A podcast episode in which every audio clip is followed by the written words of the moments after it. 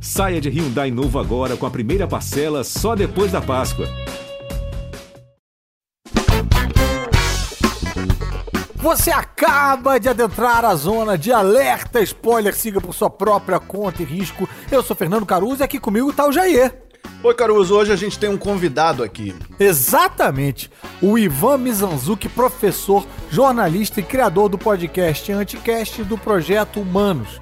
Você talvez conheça o caso Evandro, podcast incrível dele sobre um caso real de desaparecimento de um garoto em 1992 em Guaratuba. Ivan, gostaria de agradecer sua presença aqui, já dizer que ouço o Anticast desde 2017. Vocês salvaram minha sanidade mental nas eleições de 2018.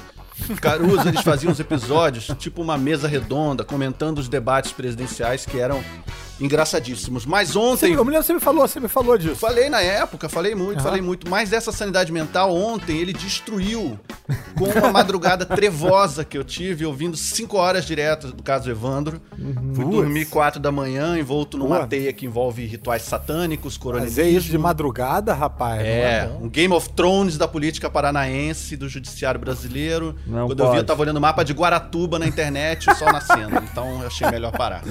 É Pô, gente, um prazer estar aqui, um prazer acabar com o sono do Jair, uh, mas também é, um prazer também ter dado alguma esperança que rapidamente se esgotou logo depois do coronavírus, né? Então, é, fico muito feliz de, de estar aqui. Obrigado, e Caruso também, que já conheço lá do MDM, principalmente. Olha né? E, e, muito legal Sim, agora. Somos, somos colegas lamentáveis. É, exato. E, e, agora estamos na mesma casa, né? E né, o, o povo não é bobo, mas estamos na Rede Globo. Então. é isso aí. É, talvez a gente seja responsável por transformar a Rede Globo em comunista. Não sabemos. Não sabemos, né? Não sabemos. Se, se, se, amanhã ficar vermelha logo, foi, foi a gente.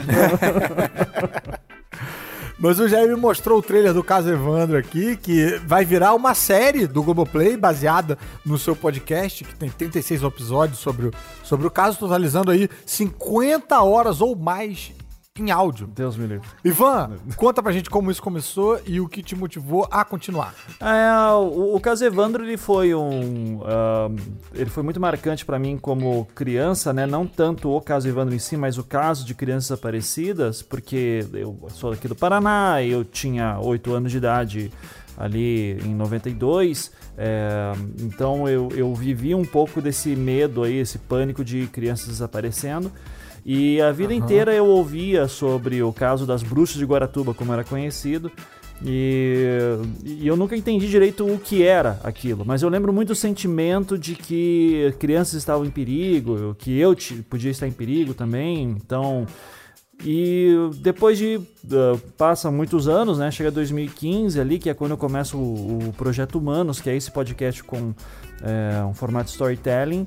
Eu sempre quis fazer um caso criminal porque uh, narrativamente ele tem uma uma dinâmica interessante, né, do mistério, do, do perigo, uhum. da investigação. Então, eu queria fazer alguma coisa sobre Ganchos, isso. Ganchos, né? Tem uma coisa dra meio dramatúrgica mesmo, muito, sendo real. É, né? muito. Eu, eu, acho que é um, é um desafio muito interessante você pegar um fato, um caso real e você usar de técnicas narrativas que são da ficção, né, que vem lá desde os gregos antigos e tal é, e você começar a usar aqueles ganchos, os cliffhangers, né, estrutura de três atos, tudo para você contar isso e deixando sempre o mistério vivo. E então eu sempre quis pegar um caso criminal e daí aquele negócio, né? Eu sou aqui do Paraná, então Uh, esse era um dos casos que eu tinha mais forte na cabeça. E o que foi legal também porque né, a gente vê muito na mídia muita coisa de Rio de Janeiro e São Paulo. E eu consegui dar destaque para um caso que é aqui do Paraná. Não que o Paraná seja o melhor dos estados, muito longe disso, né? Eu, eu, eu, eu, eu gosto, de dizer que Curitiba é a cidade que eu amo odiar. É, mas, é, mas ainda assim eu acho legal porque é um caso que tem tanta coisa importante para falar para a gente sobre questão de segurança pública, sobre como a justiça funciona e, e foi uma forma também que eu costumo dizer que de, de exorcizar alguns demônios pessoais, né? De quando eu era criança e aquele medo que eu tinha. E você desde o início já, já teve consciência do volume do trabalho, né? Porque é um caso com é, milhares de páginas de de juridiquês e, e, dezenas, centenas talvez de personagens envolvidos? Ou isso foi uma coisa que foi crescendo ao longo do, do processo? definitivamente foi crescendo. Eu lembro que eu tinha. Eu lembro de um dos advogados no início, assim, falando pra mim: não, o processo tem, sei lá, 70. Eu não lembro de cabeça agora, mas assim, tem 70 volumes. E o que importa mesmo são os primeiros quatro, assim. Daí o cara tava mentindo, tá? Ou eu não conhecia o processo, não sei. Mas é. Eu, eu comecei fazendo podcast querendo que ele tivesse oito episódios. Daí daqui a pouco eu disse, ok, acho que vai pra 10. Daí já chegou em 12. Daí eu disse, tá, vou tentar terminar em 15. Daí chegou uma hora que eu desisti, eu disse, eu vou terminar quando terminou. E foi pra 36, né? E Uau. chegando em 30. e- eu- Só que assim, eu esgotei ele completamente. Eu quis contar ele com muita minúcia. É, muito provavelmente, se eu tivesse algumas informações que eu consigo lá da metade pro final, ele seria muito menor. É, ele tem uma barriga, eu não quero dar spoiler aqui, né? Mas assim, ele tem uma barriga muito grande ali. É, a partir acho que do episódio 14, 15, mas é por motivos mais é, de segurança judicial minha também. Eu tinha muito medo de ser processado, então eu tinha que colocar algumas informações. E agora, se eu tivesse algumas informações específicas que eu coloquei, que eu consegui lá pra frente a partir da minha investigação, é, eu provavelmente teria feito ele bem menor e mais enxuto. E eu acho que daí nesse sentido a série que vai sair pelo Globoplay é um bom resultado disso, né? Que daí a gente conseguiu De botar isso em prática, isso, né? botar em prática e, e ir direto ao que importa. E, e daí já tinha uma equipe. de- é o Projeto Humanos eu fiz tudo sozinho, né? Eu já no. ah, tive ajudas pontuais aqui ou ali, mas era. Quem, quem tocou o barco mesmo fui eu. E já série de TV não. Daí, pô, já, tem, já tinha sala de roteiro, de dois diretores, produtor. Daí vira outra coisa. Tinha pesquisadores, né? Ajudando. Sim. Então é, é uma É, aí é que nem a gente aqui fazendo podcast. A gente é acostumado a fazer podcast na raça, e quando a gente vem pro G-Show, rapaz, é um luxo, né, cara? Tem gente pra editar, aí tem é, é, fotinho de divulgação e tal. É impressionante, realmente. Não, assessoria de imprensa, quem, quem, quem que tem isso, né? Então. É, pois é. Impressionante. E, e uh, acho que daí a, a série ela acaba virando uma versão mais diretona. É, E eu tô muito curioso pra ver como é que os ouvintes vão, é, vão encarar, sabe? Porque tem o. Vão receber É, essa porque série, eu- né? Os que já conhecem o podcast? Isso, os que já ouviram, que discutem, porque tem uma comunidade grande que ouviu, criou fóruns, grupos de WhatsApp pra ficar debatendo, Maneiro. pessoal pesquisando. Então ele criou assim uma reação que eu já esperava e torcia que existisse, que é essa do, do aficionado pelo true crime, né? O cara que vai lá e fica Aham, investigando e discutindo na internet com, com uma galera. E eu tô muito curioso pra ver essa galera que conhece bem o caso, que ouviu o podcast inteiro, pesquisou na internet, discutiu, etc. Vendo a série e vendo se ele vai curtir, se ele acha que tá legal, se acha que tá faltando. Ele vai reclamar da adaptação. É, vai dizer assim, ah, pô, o, o- o podcast é melhor, sabe? Porque é mais completo. É, então, eu tô curioso pra ver assim, mas a série tá incrível, assim, o que eu vi dela tá, tá muito tá muito foda. O, o Ali e a Michelle, que são os diretores, eles mandaram muito bem, assim, então eu, tô- eu fiquei muito impressionado com o resultado final. Pô, bacana. É uma minissérie, uma temporada? Como é que é o formato? Cara, é, é uma série de. Eu não sei dizer pra vocês se são sete ou oito episódios, Sim. tá? Eu não sei como ficou no corte final, mas é uma série de sete ou oito episódios sobre o só caso Evandro em específico, né? Não, não é. Ela é fechada em si mesma, ela não vai ter uma continuação depois. Ok, Sim, Mas vem cá, sim. o, o Jair, você também é meio, é meio fã desses true crimes aí, né? Você, você conhece Sim. vários outros casos parecidos, né? Eu me lembro que você falou aí que você... É, eu Ouviu, fiquei. foi ah, inc- inclusive, o, o caso Evandro eu tava meio que esperando fechar pra, pra ouvir, porque eu sabia que eu ia ficar meio alucinado, assim, pela, pela parada, porque eu, eu gosto muito do gênero. Cara, eu comecei a. Eu lembrei muito, ouvindo ontem, né? é, o- o- a trilogia do Paradise Lost, que são os filmes do Bruce Sinofsky e do Joe Berlinger, que é, dirigiram Some Kind of Monster, aquele documentário famoso sobre Metallica. Esse foi um caso que eu acompanhei, entre aspas, ao vivo pela internet, ao longo dos anos, quando era Ah, adolescente. mas Qual é esse caso aí? Era um ritual satânico que nunca Eita. existiu. E crianças que teriam sido mortas por três adolescentes meio metaleiros.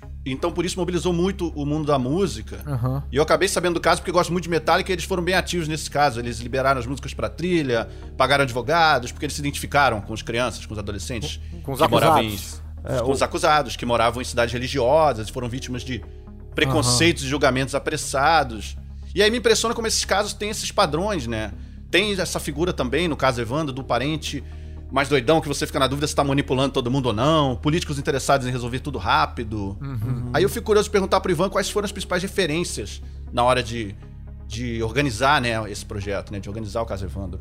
É, é, engraçado isso porque hoje a gente fala do gênero true crime, só que quando eu comecei o caso Evandro eu nem conhecia o termo, sabe? Uhum. Eu, eu claramente já conhecia o, o Paradise Lost, né? É, uhum. Eu lembro que eu, eu fiquei muito impactado com ele.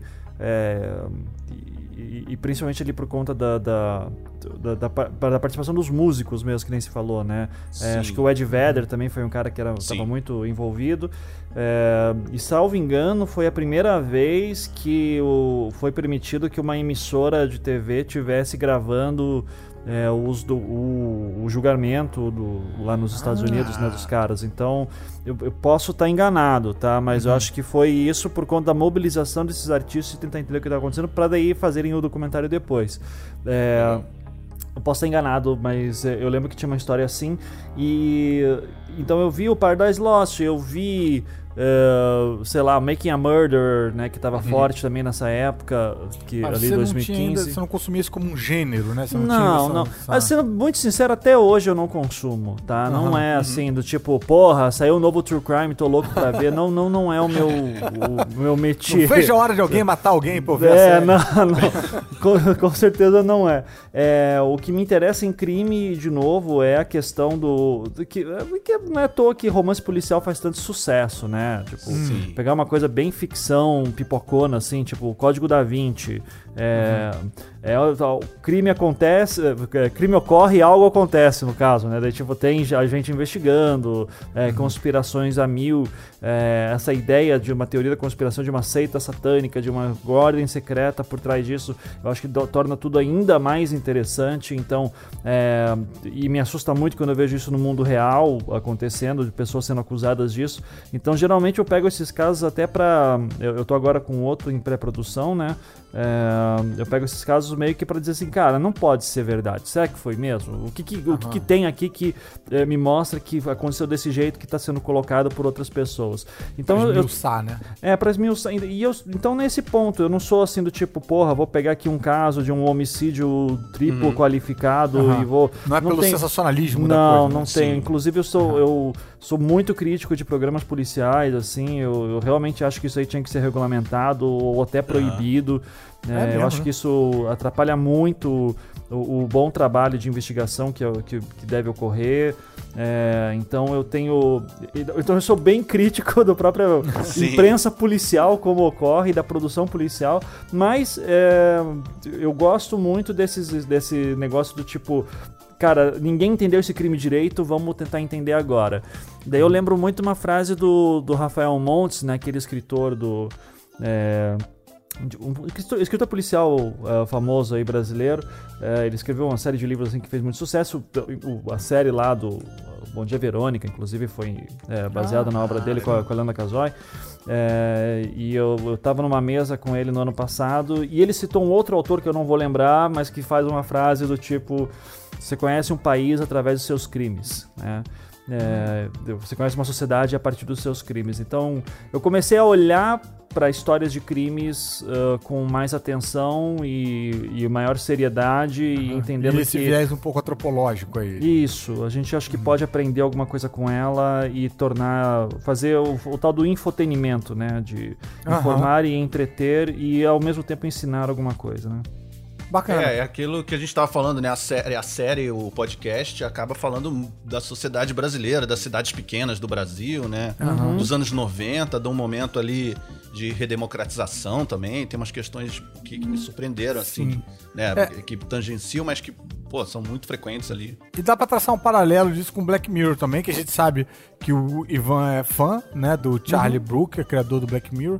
Então a gente quer aproveitar a sua presença aqui para falar um pouco sobre essa série também. O Black Mirror que os nossos ouvintes já devem conhecer, né? Se não conhecem, não deviam nem estar aqui. Não, tô brincando, pode estar aqui, você é muito bem-vindo. É, mas que é aquela série distópica que fala do impacto tecnológico nas relações humanas para explicar de forma bem resumida, né? Porque é uma série, é uma antologia, cada episódio é uma é uma, uma historinha fechada com um elenco diferente, mas o geral é isso aí, essa distopia abordando o impacto tecnológico na, nas relações humanas. Eu fico inclusive curioso de saber o que, que vocês acham dessa pegada mais otimista que a série passou a ter nas últimas temporadas, porque vocês sentiram uma mudança de tom, assim, mais pro final? Quando uh, a Netflix começou a falar que ia fazer Black Mirror, eu fiquei muito animado porque, cara, tinha chegado num ponto em que, hum, sabe, é, o Black Mirror estava muito maior do que qualquer Channel 4 podia fazer. Sim. É, claramente era uma coisa que exigia mais orçamento, então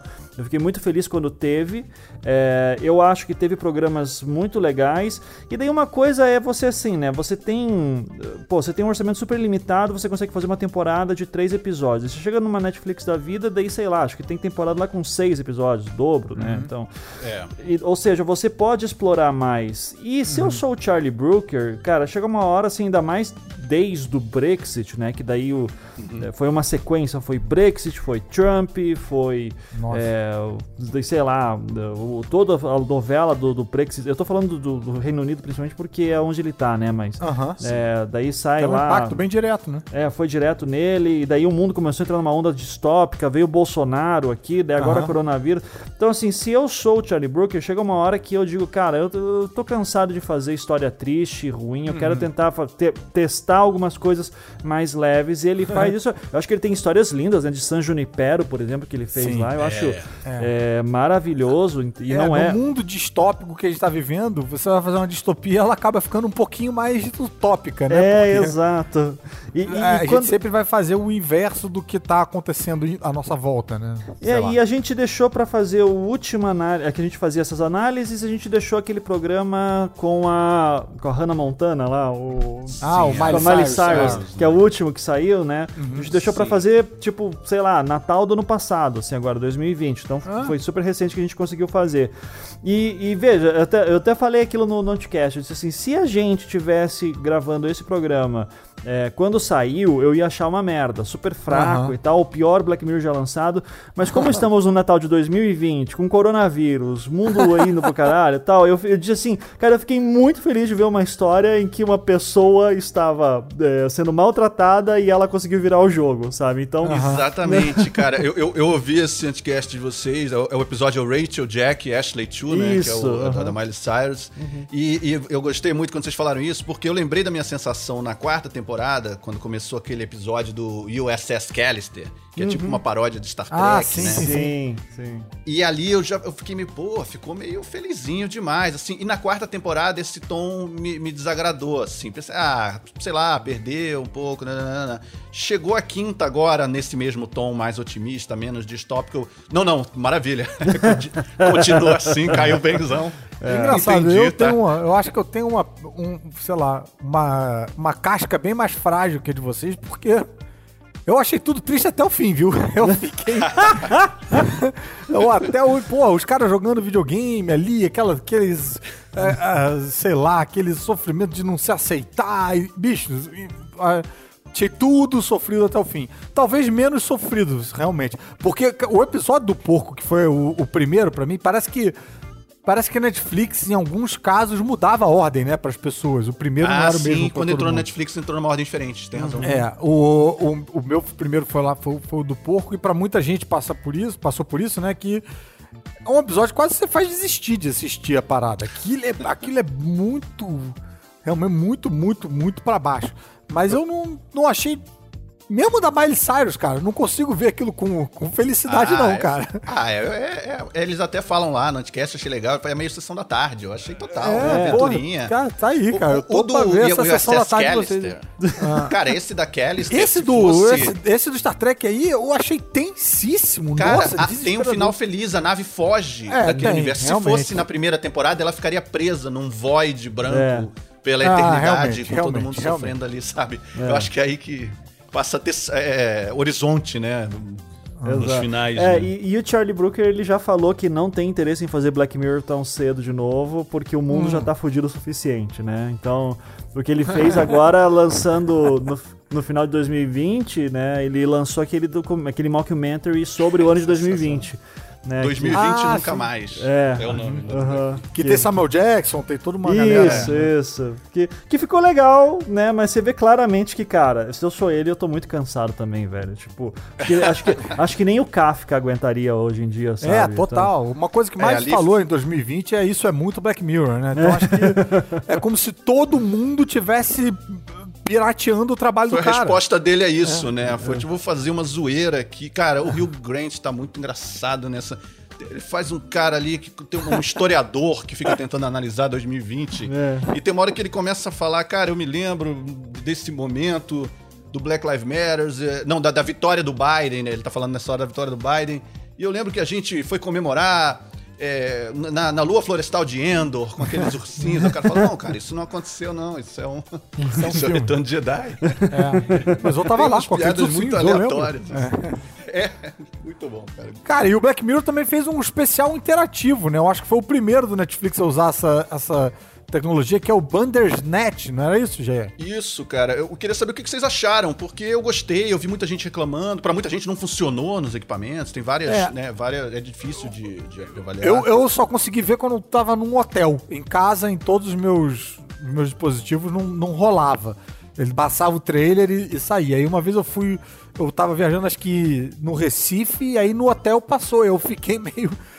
Não indo à praia pra ficar jogando lá o Ban- Bandersnatch lá.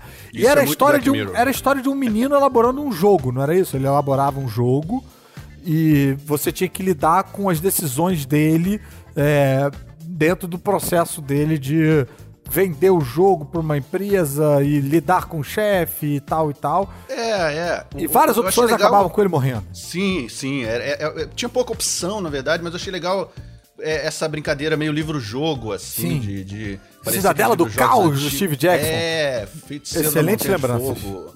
É. Parecia um pouco, tive um pouco essa sensação e achei legal ambientar num, num programador fazendo um jogo de Atari nos Uhum. anos 80, sabe? Deu um tonzinho. E aí colocar uma metalinguagem ali disso. Tem uma hora que você se comunica com ele. É uma coisa. Ah, é tem uma coisa verdade. bem criativa ali.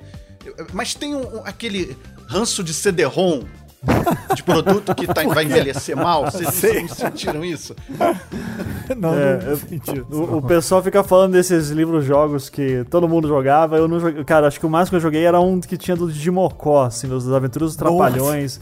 E- então eu. Ah, teve, teve, nos Teve, quadrinhos, né? teve. Aventuras dos Trapalhões. É, não, né, era um livro mesmo e você vai pra página tal, mas era com os trapalhões. Então, Pô, que maneiro. era o Didi, é, sei lá, aquele dos Indi, Indiana Jones, assim, coisa assim. Sei. Sim, sim. Didiana Jones. É, cara, do, do, do Bandersnatch. a gente- Didiana Jones. Didiana Lembrei Jones, muito agora isso. desse desenho, do Aham. traço, tudo.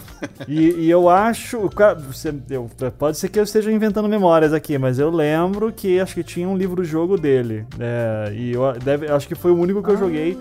E achei. Cara, tinha com certeza. É, e, e eu, e eu lembro que eu tinha me divertido e tal, mas chegou uma hora que eu dizia assim, cara, mas. É, Se, se eu quiser, eu só leio lá o outro. Não faz sentido ter que ficar pulando. É, sabe, é, eu acho que é aquela, aquele treinamento de jogo de videogame 8 bits que eu tinha. Que era do tipo, se você tomou uma escolha, fu- fudeu, você não volta mais atrás, não tem save. Daí eu ficava aquele negócio e dizia assim, tipo, não dá pra voltar aqui. Eu- aliás, no vídeo, no, no livro, o jogo eu posso voltar a qualquer momento, então parece que eu tô trapaceando, que eu posso trapacear a qualquer momento, é uma Sim. tentação muito grande, e isso me deixava nervoso. Então eu dizia, não vou jogar, porque daí eu vou querer fazer todos os caminhos, são muitas opções e... e- Aham. e- ah, mas quando eu, eu lia, qu- quando eu vi o Bandersnatch, é, a gente fez a análise dele também lá no, no Anticast na época. E, e teve muita gente que não gostou. E eu achei que a, a- a sacada do Charlie Brooker ali ah, foi ele ter criado. Se você notar, o Charlie Brooker ele tem uma, uma, uma questão que ele sempre. A história dele é sempre sobre outra coisa, né? Então, assim, nunca é sobre um The Voice da vida. Na verdade, é sobre ah, ascensão social numa sociedade que você não controla, que tem sempre poderosos controlando as regras, né? Mais ou menos Tem- assim. Ele usa uma alegoria ali, né? Que é Isso. meio que o- a É. trama A, mas na verdade tem uma, tem uma trama ali por trás daquilo tudo. Isso, né? Então, eu, eu- eu- sempre falo isso nos meus cursos de storytelling, e daí tem uma galera, daí sempre tem um aluno que pergunta assim, mas Ivan, você fala aqui sobre técnicas super complicadas, sobre contar uma história, da maneira querendo dizer outra, e se eu quiser só contar uma história divertida? Eu falei, você conta uma história divertida, porra, você, você não vai procurar subtramas no Vingadores, né? A Era de Ultron. Então, assim, tem Transformers 2, tipo, sim, você quer ver robô caindo na porrada, tá tudo bem. Qualquer filme do Domingo Maior, assim, adoro todos, né? Então, é, O que não foi isso é barriga, né? É, exato. vira problema de roteiro. né? Exatamente. Então, quando eu, eu vejo o Bandersnatch, eu ficava pensando, tá, mas o que que... Por que, que o Charlie Brooker decidiu contar a história dessa forma, né? Com escolhas e tudo. E daí vinha aquele negócio que, primeiro, parece que a Netflix... Eu, eu- cara, não sei, mas eu ouvi na época que a Netflix já tinha feito o teste disso no canal de criança dela, né? De... A, a- a criança estava assistindo algum desenho e daí tinha opção lá para ir para caminho A, caminho B. Então já era uma tecnologia que ela estava testando em outros ah, produtos infantis e daí o, o Charlie Brooker tentou aquilo no Bandersnatch e eu achei interessante eh, analisar que to, geralmente você caía sempre no mesmo caminho, né? Você Sim. meio que não importava muito o que você escolhia, você sempre se fudia. É, e daí eu morri eu- muitas vezes com esse é, e assim, acho que mesmo se você não morresse, você tinha que ferrar muita gente pra chegar lá no meio. Então, o, eu acho que o Charlie Brooker ele qui- quis escolher ali uma. quis mostrar uma noção do tipo, é, sabe, a ilusão da escolha. Você acha que você tá Sim. escolhendo alguma coisa, mas na verdade você não tá controlando nada. Sempre tem alguém controlando por você. É, então, acho que ele faz uma brincadeira de metalinguagem ali que, que vai além apenas do cara conversar com você, perceber que tá sendo controlado, né? Acho que tem um momento que ele tem um. é, um momento é, homem-animal, assim, né? Tipo, eu, eu- tem, tem alguém me desenhando aqui. é, mas ele tem um. Eu, eu acho legal quando ele. ele- o Char- ele tra- eu acho que esse é um dos motivos que muita gente não gostou. Ele é um episódio que a história em si ela é muito frustrante e ela é pra ser frustrante. É, ele te frustra in- intencionalmente, né? Olha que, que ele te trola, né? É, exato. com esse, Então, com esse com nesse, estrutura. então, nesse ponto, eu achei genial. Se eu sou a Netflix, nem fudendo que eu dava dinheiro pra ele fazer isso, né? Ah, mas assim, como obra narrativa e, e experimental, eu achei maravilhoso. Eu acho que ela entraria mais até assim, e eu não tô zoando, acho que ela entraria mais assim como vídeo experimental, assim, de mostra de, de alguma coisa, do que necessariamente uma plataforma multimilionária, multibilionária tipo a Netflix. Mas é, eu, eu só agradeço, né? Mas falando aí em plataformas multimilionárias, que outras séries você tá assistindo no momento? Cara, no momento eu tô começando eh, pesquisa de- da próxima temporada do Projeto Humanos, né? Então eu tô vendo quase nada, assim, de, de, de série. Mas quando me dá, assim, do tipo, ah, pô, vou dar uma relaxada, eu tô vendo o WandaVision, né? Que, Ah, sim. pô, que eu tô maluco ali com... Também. Tô pirando, cara. Eu tô em dia, viu o meu de hoje, tô feliz. Ah, Porque também tem esse de nervosismo. Quando eu não vejo, eu fico com medo de abrir internet, de, Sim. né, de, de- de andar normal na rua virtualmente. É, então eu não, é, eu não vi o de hoje ainda, então, por favor, cara, Tá, se tô, tô controle. avisado, tô avisado. Mas é. Mas fiquei maluco com os últimos episódios. E também, assim mesmo, na Disney, cara, eu. eu- porra, eu finalmente, quando chegou a Disney aqui, eu disse, vou ver Mandalorian, né? O. Mandaloriano. E puta, cara, que. Como assim alguém falou assim, porra, é melhor do que qualquer sequência, prequel. Se É. duvidar, é melhor que a trilogia clássica. É, tipo, é, é- é, cara, Parece é que entende melhor a trilogia clássica do que a própria trilogia clássica, né? Sim, porra, é bom Pode crer. demais, cara. E, e- É. e- e é um faroestão, né? É, Sim. Tipo, Sim. é, isso, quando eu saquei que, tipo, puta, os caras estão fazendo faroeste, que legal, sabe? Então eu fiquei É. muito feliz. E, velho, tipo, o meu filho tinha. Ele tá agora com três meses, né? É, o. Ele tava. Olha aí, cara. Então você realmente não tá podendo ver série nenhuma. Não, não, não. não, não, ele, ele dorme bastante, então eu até poderia, sabe? Mas nessa época, acho que ele tava com um mês e pouquinho, e ele tava começando a aprender a dormir, sabe? Então é. Que, que bebê tem dessas, né? Ele tem que aprender a pegar ciclo de sono e tal. Então, hoje ele dorme super bem de noite, a gente foi muito abençoado, né? tá tirando a sorte na loteria do bebê, mas é, naquela época ele tava com um mês, ele tava começando a dormir, a aprender a dormir legal, e daí tinha aquele momentinho da madrugada que volta e meia ele dava uma acordadinha e tal, e eu tava assistindo Mandaloriano bem nessa época. Daí, velho, toda vez que apareceu o Baby Yoda, velho, eu dizia, ai, acorda logo pra eu poder pegar você no colo, porque a Baby Yoda dava uma vontade, dava uma vontade, Dá vontade de pegar o bebê no meu, colo. be- meu filho muito, assim. E daí eu disse, cara, be, bebê Yoda, eu faço qualquer coisa pra você, bebê Yoda. Você é foda. Então, cara, que, que série gostosa, assim. É muito bom mesmo. Muito, mano. Mas vem cá, é, tirando agora que eu imagino que o seu cotidiano deve ter mudado bastante, né, com a chegada do bebê, como era normalmente, essa é uma pergunta que volta e meia rola aqui quando a gente tem convidado, como era o seu hábito de assistir série? Como que você vê série? Você vê é, durante as refeições, você vê de dia, você vê de noite, você para no meio ou você tem que ver ela é, de uma vez só? Qual, qual- como, é, como é o Ivan vendo série? Depende muito do, do tipo da série, né? Então, Uhum. eu tenho. Como eu trabalho com coisas que são muito pesadas, assim, eu geralmente trabalho de madrugada, porque daí não tem muita distração e tal.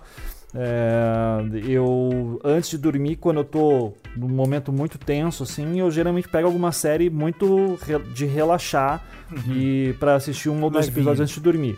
É, daí nisso eu maratonei lá Brooklyn Nine-Nine, The Good Ah. Place. É, Engraçado, essas eu vejo todas de manhã. Eu vejo para Então, acordar. Para começar ah, eu- o dia devagarzinho, bem, opa, a vida é boa. É, então, Parks and Recreation, sabe? Nossa, sim, Lógico. também. Parks and Recreation, cara, tem um, um carinho muito grande, assim, muitas saudades. É, e, então eu sempre tenho aquela série que é a série bobinha pra ver antes de dormir, é, assim. E geral, eu tô vendo pouca série hoje com a minha esposa, né, por causa do bebê, daí a gente não consegue ter muito tempo, mas quando a gente consegue assim alinhar as estrelas, a gente é, geralmente pega um domingo assim, daí maratona alguma coisa. Então, sei lá, a gente viu lá Big Little Lies inteiro, aquela nova série do Rio Grant com a é, The Undoing. The Undoing, lembro isso. Exato, com a Nicole Kidman também. É, então, é, a gente maratonou no dia inteiro, assim, Making a Murder, quando saiu, a gente maratonou também no dia inteiro. Então, a gente gosta de maratonar, ah, assim, pega um final de semana e vê direto. Ah, e daí tem aquelas séries meio termo, assim, tipo, o Mandaloriano eu tava assistindo de madrugada, assim, quando é, não tava produzindo nada ainda, o meu filho tava dormindo e a gente tem aqui um, um acordo que eu olho o turno da madrugada, minha esposa vê o turno da manhã, para os dois conseguirem dormir.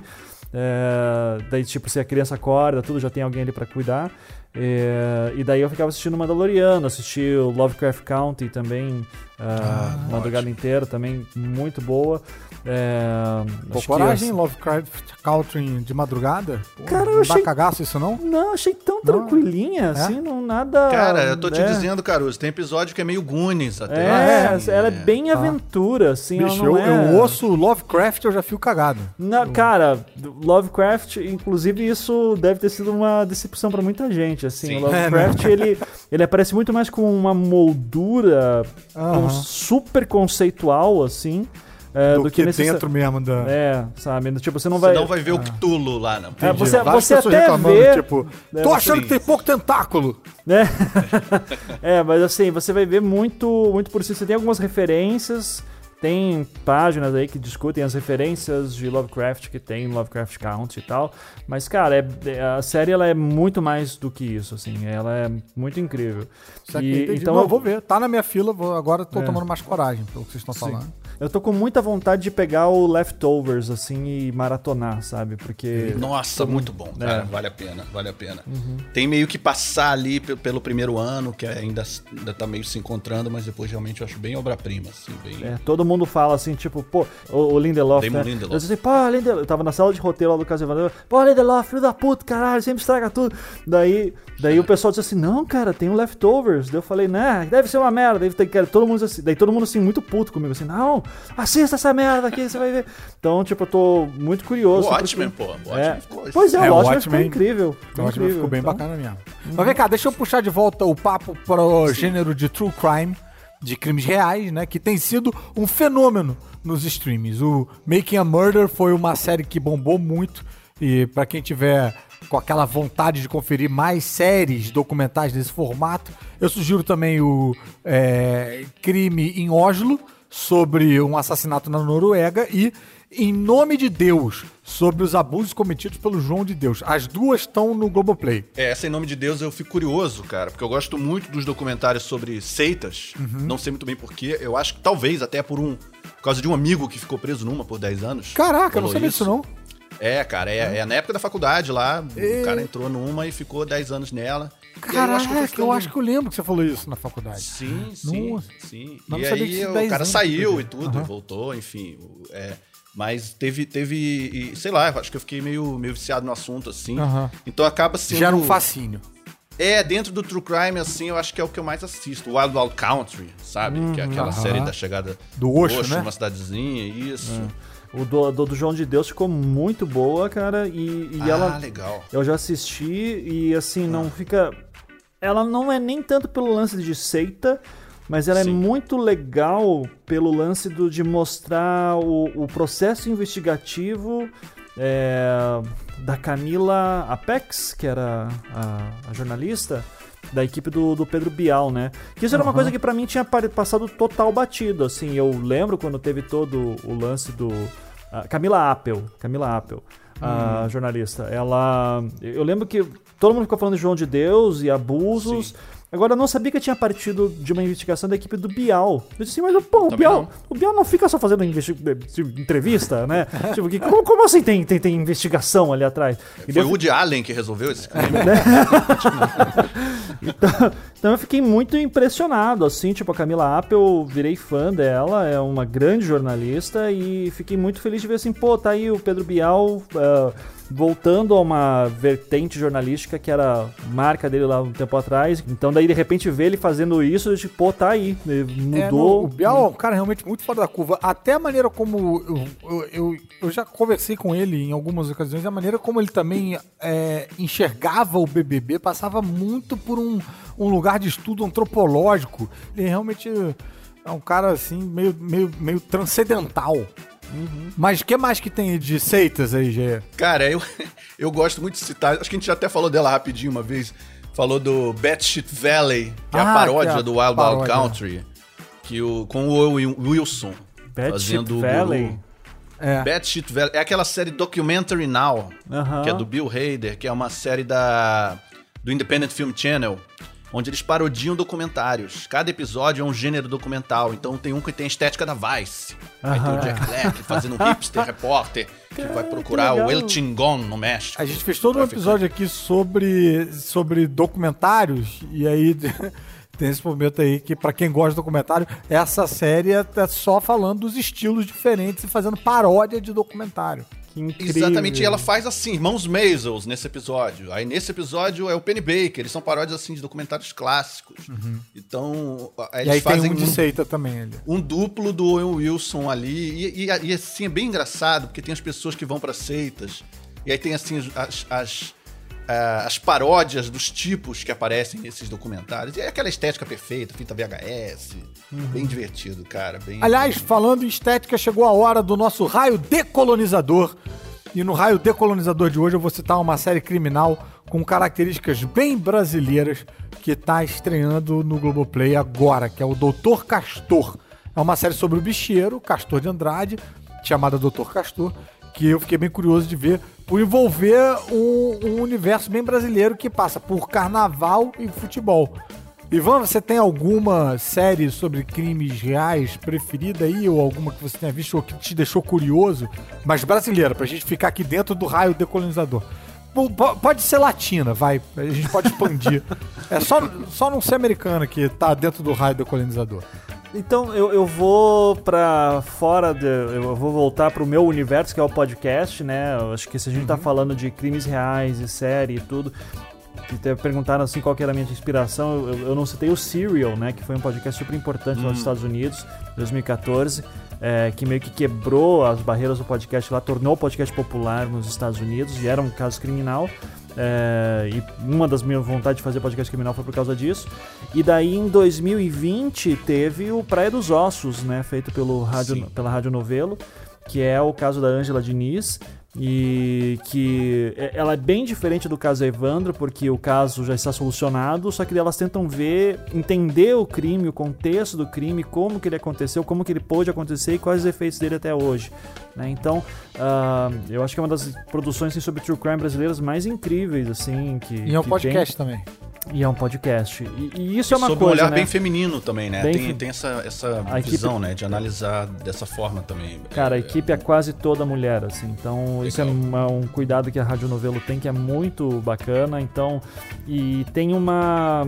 e esse negócio, né? A gente tem ainda pouca produção de qualidade de crimes, eh, de true crime, né? Porque é um gênero que despertou atenção há pouco tempo.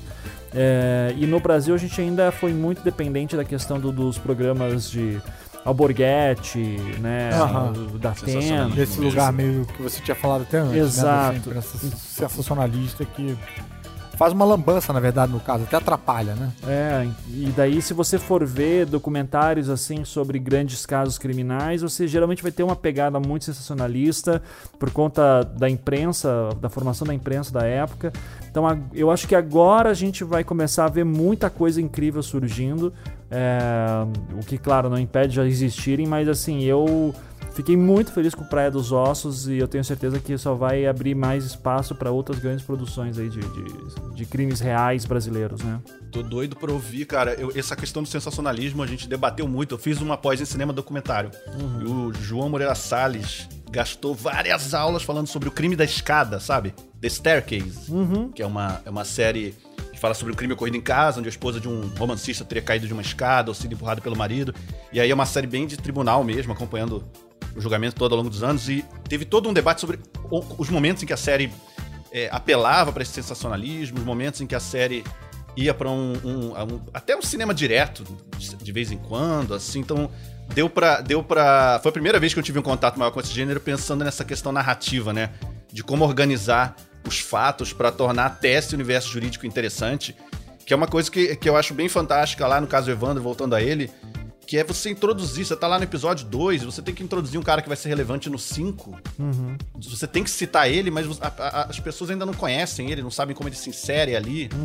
Então, é, é, tem tanta coisa em jogo. Um cuidado ético com os personagens, um cuidado com a investigação. Tem uma hora que você fala ali que você parou por um ano, é, pra até, até al- algumas coisas acontecerem.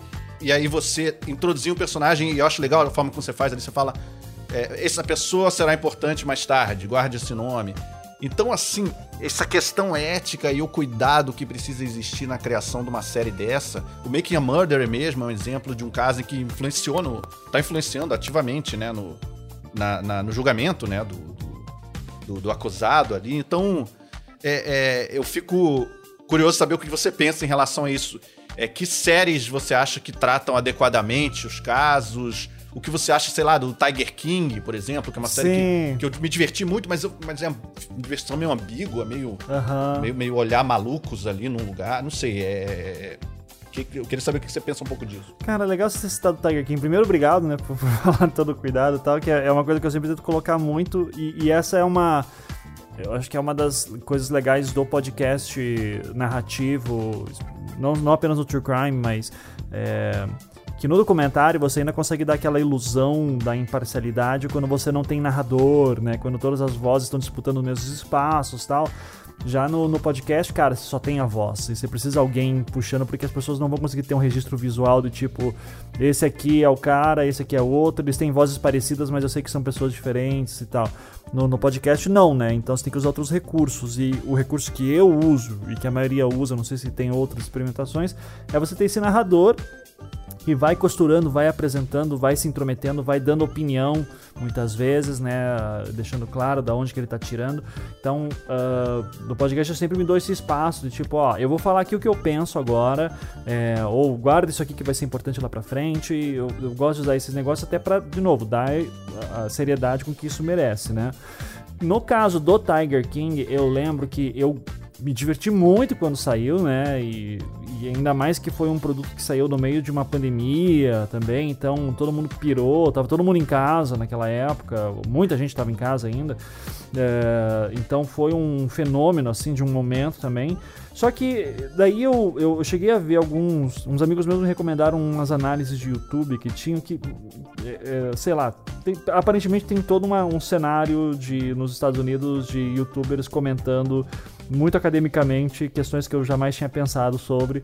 É, e especialmente sobre true crime. Tipo, tem toda uma cadeira, cadeiras, sei lá, de pós-graduação que ficam investigando, discutindo sobre o que é um true crime e tal. E daí eles estavam apontando alguns autores interessantes, assim, que diziam assim.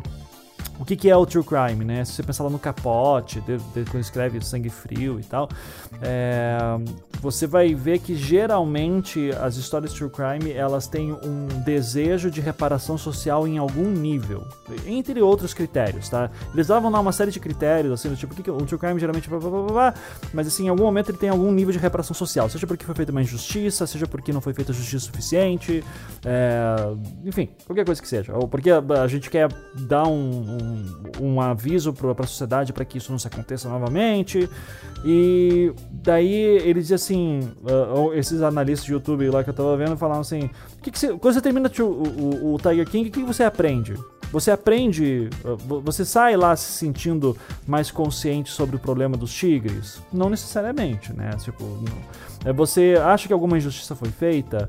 Daí ele fala assim, ele vai fazer uma série de critérios e ele chega no final e diz assim, se tem alguma coisa que acontece no final do, do, Tiger King é que muita gente começou a encher o saco da Carol Baskins que ela teria matado o marido, sendo que a, a série propositalmente não cita como que foi o processo, é, que ela já foi inocentada da investigação, que não conseguiram provar nada, que tem uma série de álibis aqui que comprovam que ela não teria feito o crime, tarará, e, a série esconde tudo isso para dar um motor né, de, de, narrativa mais interessante. Então, é, os caras basicamente estavam dizendo assim: ó, Tiger King não é true crime ele é pura exploração de uma série de pessoas que são muito ignorantes, que estavam em situações é, de, de exploração. É mais freak show do que true é crime. É total freak show uh, e explore, reexplorando essas pessoas novamente para em questões de entretenimento, né?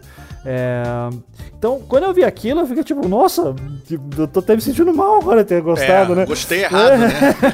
é, mas é.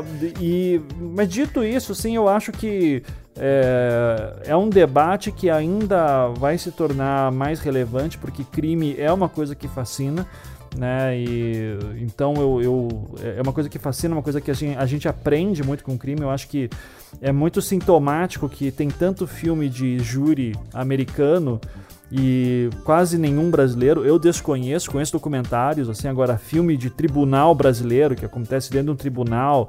É, a ponto de, de assim, a maior, maior, parte das pessoas achar que o tribunal americano, as regras são iguais no brasileiro, né? Do ah, tipo, sim. as pessoas acham que são 12 jurados, tem que chegar numa questão unânime. Não, no Brasil são sete jurados que nem conversam entre si e é por maioria. Né? Então, uh, isso já dá uma dinâmica completamente diferente do júri americano, né? Em que você não, você não vai ter aquele filme lá do 12 Homens e uma Sentença, uhum. né? Você não, você não vai ter isso no, no Brasil, uma dinâmica daquela. Então, é, eu acho que a gente precisa começar a olhar mais para os nossos crimes, começar a falar sobre os nossos crimes, falar de uma maneira que o público se interesse, então tem, uma, tem que ter uma carga de entretenimento grande, ao mesmo tempo que tem que ter um debate ético ali para você sempre lembrar que você está explorando cicatrizes, você está reabrindo feridas, uh, isso tem um impacto na vida das também, né? pessoas, né? é, então você tem que ter esse cuidado e que, cara, muitas vezes você simplesmente diz assim, olha, eu não sei como contar essa história sem ter que machucar um monte de gente, mas é importante que seja contado por causa disso, disso disso, sabe? Então, é, são debates ali que eu acho que ainda estão uh, ah, se aflorando aqui, que vão ficar muito mais complexos no futuro, mas eu tenho certeza que isso vai trazer reflexões importantes para pra gente, e por isso que eu, eu hoje eu defendo o True Crime, desde que ele seja feito de uma maneira uh, bem consciente e ética, né? Tá aí, muito bacana. É, é, o que não vai acontecer na adaptação em ficção com Nicolas Cage fazendo Tiger King, que já tá sendo, Sério? sendo Mentira, elaborado. Vai rolar Sério. isso? Vai rolar, vai rolar. Eita, Nicolas eita. Cage fará o Tiger King num filme dirigido por sei lá quem. É, em ficção. enfim. Mas depois de ouvir essa sinopse do Tiger King feito pelo Ivan, acho que chegou a hora do nosso quadro Explica essa série. É o seguinte, o ouvinte manda um áudio pra gente de WhatsApp, é, aqui pro Alerta Spoiler, no número 21994485574, de até um minuto, explicando essa série. E a gente vai agora ouvir alguém explicando essa série. Fala Jair, fala Caruso, fãzão aí do trabalho de vocês. Aqui é o Vitor Moraes de Goiânia e eu vou falar de uma série, passar a sinopse para vocês, que é uma série que minha esposa se gaba muito só ela conhecer. Então, vou deixar o nome dela pro final para ver se vocês adivinham. É uma série australiana que são cinco agentes, cada um vindo de um país diferente, três rapazes e duas moças. Eles são recrutados por um homem águia para combater o exército do Hitler e que engloba desde é, homens de diamante, dinossauros, robôs gigantes e outras pataquadas aí. Conhecem? Então, essa série chama Danger Five. Se vocês não conhecerem, principalmente o Jair, minha esposa Marina vai ficar insuportável porque ela se acha a mais underground por causa dessa série. Valeu, gente. Abraço. Obrigado, Vitor. Sua esposa pode tirar a onda de underground, sim, porque a gente nunca tinha ouvido falar de Danger Five. Você tinha ouvido, Jair? Eu não tinha ouvido. Não. Ah, eu Ivan, fico você curioso. conhecia Danger Five? Não, não, não. Então, parabéns aí. Ó, É underground tá. pra caralho. É, é- é é o o seu, combo. é o seu madruga, né? De, de É. tão underground. Eu conheço o of Five, Danger Five não. Eu fico curioso de saber se algum ouvinte já ouviu o podcast do Sandman, que adaptou a graphic novel do Neil Gaiman. Ivan, você, você ouviu falar desse, desse projeto? Tem algum podcast de ficção que você recomenda?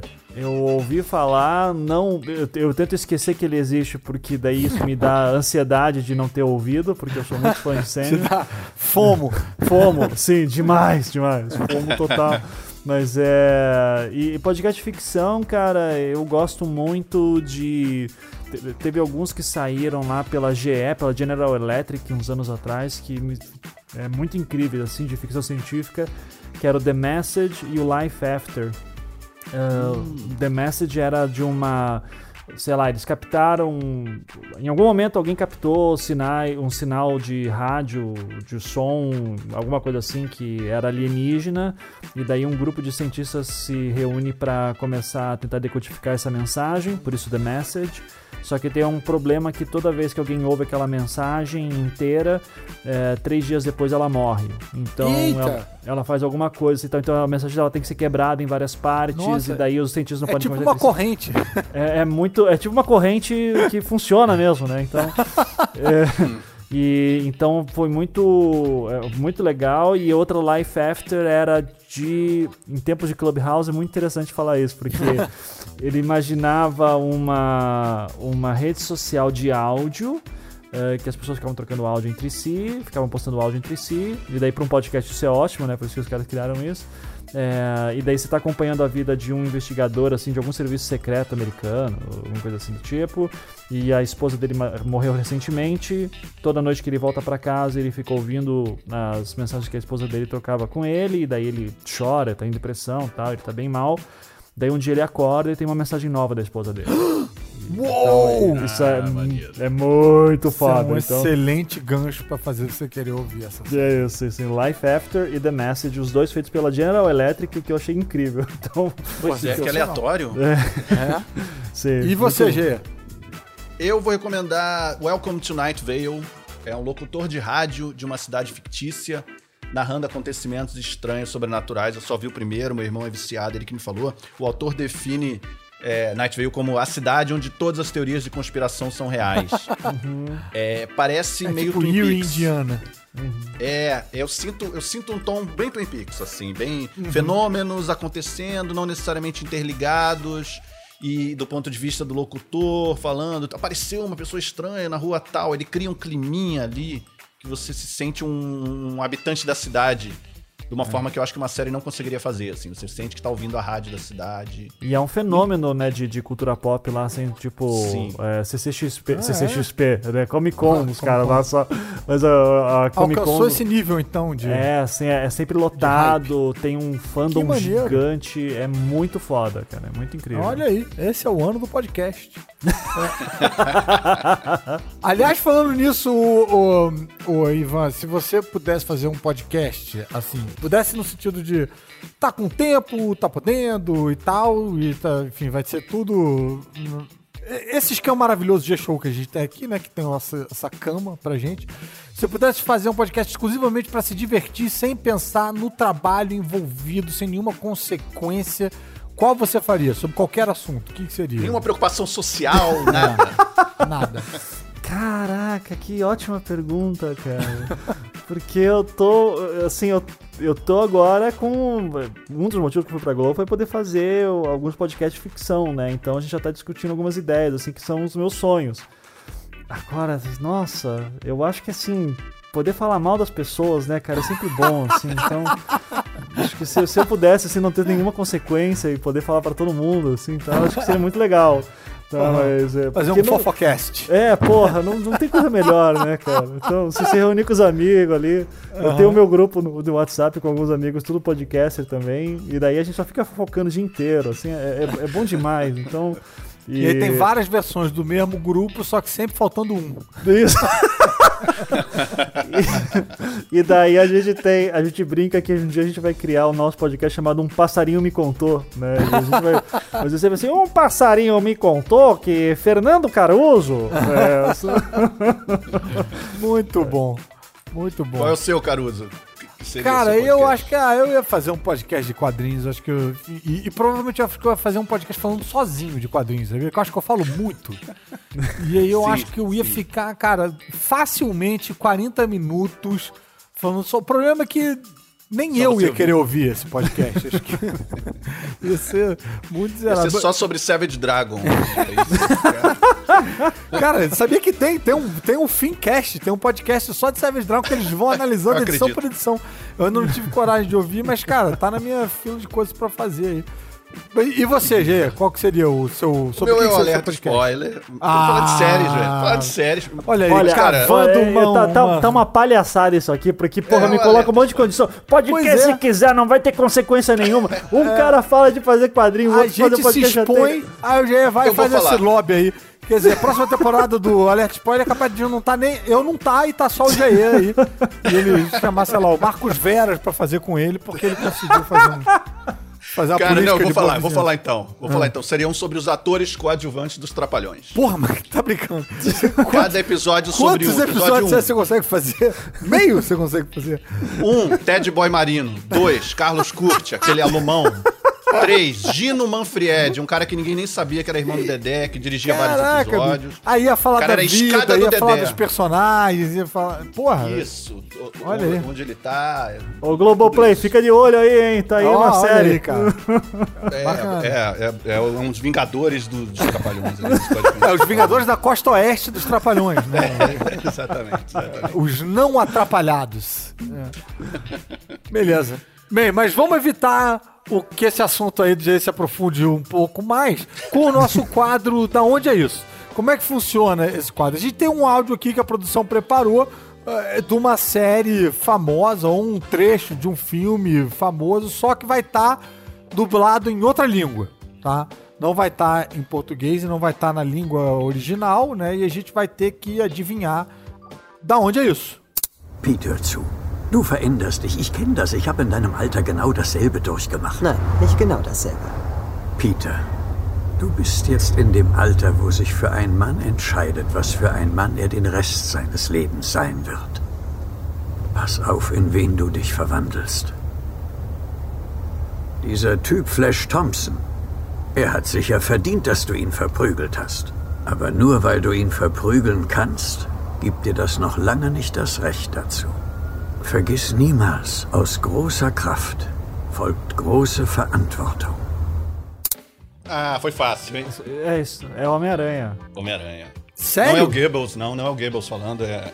Eu ouvi alguém, eu ouvi alguém falando Seinfeld no meio da parada. Ah, não, você vai errar isso, cara. Fala- eu alguém ouvi falou Flash falando, Thompson. "Ai, sai, sai, sai, sai, Seinfeld. Mas eu, eu não ia chutar Seinfeld porque, cara, não entrou um baixo, não entrou um tom. Não podia ser. E, e também a maneira como as pessoas falam em, em Seinfeld é mais. É mais empolgada. Esse aí tava muito sério. Como é que vocês descobriram que era o Homem-Aranha? De onde vocês pegaram essa informação? Que vocês pe- Os dois pegaram com muita clareza. Eu, eu ouvi ele falando Peter. E, eu, e daí parecia que ele tava dando um. Era só uma pessoa falando, então era um. Ele tava dando uma lição. Um pra diálogo alguém, de vilão. É. Não, não, Monólogo não. de vilão. Não, não, Monólogo. você vai se surpreender. Eu, eu acho. Eu, eu posso estar errado, mas eu acho que é o tio Ben falando pro Peter. Com grandes poderes vem grandes responsabilidades. Isso, e eu Também peguei acho. isso porque no final ele fala gross, e gross é muito, né? É grande, é grande, então em alemão. Mas, a- mas essa daí eu ultrapassei um pouquinho porque a minha esposa fala alemão, então daí eu sei uma palavrinha ou outra. Então. É, teve, tinha um handicap aqui que a gente... É. Ele fala Flash Thompson ali, no momento. que é o Ah, rival do Peter eu tô- Parker. Ele falou gente, Flash Thompson. Aí Eu tô de aí eu- cara que eu perdi esse aí. Vamos O ouvir Homem-Aranha, então. logo o Homem-Aranha você perdeu, cara. É, vamos ouvir então a resposta. É, e vai ser, vai ser sofrido pra mim ouvir essa resposta. Então vamos ouvir a resposta aí desse áudio. Peter, olha, você está mudando, eu sei. Passei pelas mesmas coisas na sua idade. Não, as mesmas não. Peter, é nessa fase que um homem define aquilo que ele vai acabar sendo pelo resto de sua vida. Cuidado com o que você vai ser. Esse tal de Flash Thompson, ele provavelmente mereceu uns tapas. Mas só porque você podia bater nele, não lhe dá o direito de bater. Lembre-se, com grandes poderes vem grandes responsabilidades. Flash Thompson, grandes poderes, grandes responsabilidades. Tá aí a Homem-Aranha mesmo. Eu até ouvi a voz do Tobey Maguire. Dentro É. do carro ali, o trânsito, dá pra visualizar tudo, né? Mas é isso, galera. Nosso podcast vai ficando por aqui. Ivan, muitíssimo obrigado por você ter participado com a gente. Foi ótimo papo. Se quiser dar um recado aí pros nossos ouvintes, o palco é seu. Faça o seu jabá. Tá em casa. Pô, muito obrigado aí pelo convite, gente. É um prazer aqui. Finalmente tá gravando com o Caruso sem ser naquela bagunça do, do Melhores do Mundo. né? E. Sem ninguém dar descarga em nada. Exatamente. E também, eu, obviamente, assim, tipo, sei lá, é, é a primeira vez que tô gravando alguma coisa dentro da Globo, né? Então, é, Jair também, obrigado aí, cara, que, Eu que agradeço. pô, conhece o Anticast já. Se, quando o pessoal fala conhece o Casevano, eu digo, ah, legal, valeu. Quando alguém fala conhece o Anticast, eu digo, porra, o cara gosta mesmo, assim. Então eu fico muito, muito honrado Pô, aqui de estar aqui. E, enfim, agora, indo pra Globo agora, vou, tô nessa fase agora de eh, montar os projetos, botar a ordem na casa aqui e fazer, vai demorar um pouco pra sair alguma coisa minha, mas quando sair vai ser incrível, eu tô aqui já em pré-produção de uma, da próxima temporada do Projeto Humanos, né, e já pensando em outros produtos que a gente vai fazer também. E enquanto isso, eu tô lá no Twitter, né, no arroba Mizanzuki, também dou meus cursinhos de storytelling é, todo mês ali, daí é só entrar mizanzuki.com. É, e é isso, muito obrigado novamente, foi um prazerzaço. Pô, o prazer foi todo nosso. Obrigado mais uma vez. E aos nossos queridos ouvintes aí do Alerta Spoiler, não se esqueçam de enviar os seus áudios explicando as suas séries favoritas por WhatsApp 21994485574 que a gente quer ouvir a série pela sua voz. E a gente se ouve novamente na sexta-feira que vem. Valeu, galera!